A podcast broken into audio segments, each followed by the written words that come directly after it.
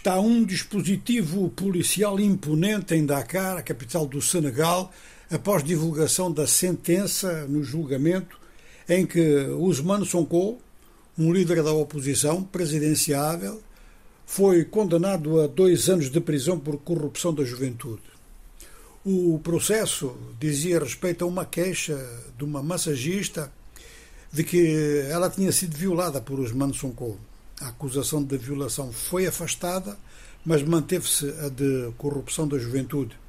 Tudo isto se passou num salão de massagem em Dakar e a proprietária do salão de massagem, que tinha sido de certa forma testemunha de defesa de Usman Sonko, ela foi acusada de incitação ao deboche e foi condenada a dois anos também. Os dois anos de prisão para Usman Sonko são de prisão mesmo, não é? Não há nada de condicional e não há nada de pena suspensa.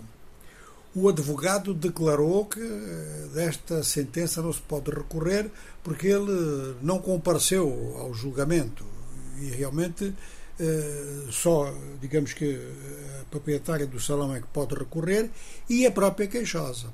O advogado da queixosa diz que ela vai recorrer porque acha que dois anos é muito pouco e que ela foi eh, violada, sim senhor. Bom, esta situação decorre num ambiente muito tenso no Senegal em torno do debate se o atual presidente Macky Sall pode ou não ir para um terceiro mandato e, ao mesmo tempo, há diversos choques de rua motivados por questões sociais.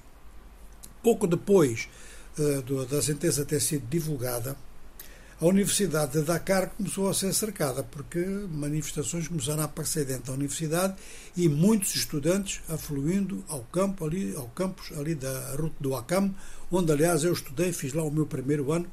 Conheço muito bem o campus e conheço muito bem a tradição de protesto que há nessa universidade, que se chamava na altura em que eu lá estava Universidade de Dakar e depois passou para a Universidade de Sheikh Anta Diop para homenagear um grande cientista senegalês.